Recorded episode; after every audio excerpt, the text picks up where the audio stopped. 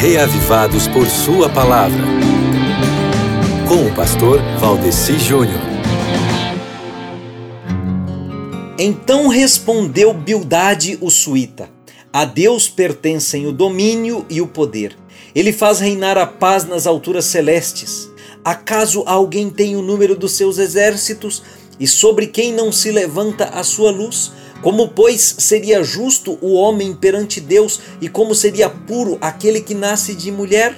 Eis que até a lua não tem brilho e as estrelas não são puras aos olhos dele, quanto menos o homem que é gusano e o filho do homem que é verme. Isso quem falou foi Bildade quando estava analisando ali o sofrimento de Jó. E para Bildade, Jó querer justificar-se diante de Deus era uma petulância. Bom, essas palavras aqui de Jó, capítulo 25, que são a leitura de hoje, elas são verdadeiras ou não? Se você pegar ao pé da letra aqui o que, o, o que Bildade está falando, está correto.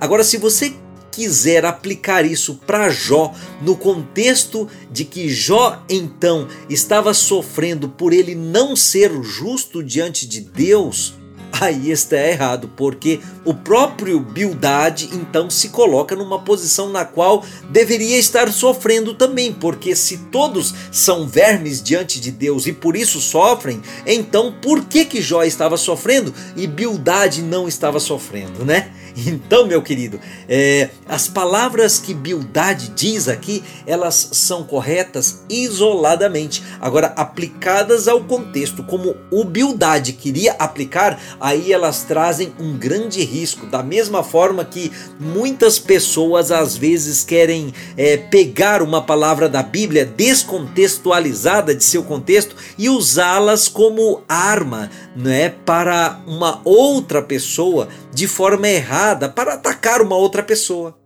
Tá certo? Quer dizer, tá certo não, tá errado, né?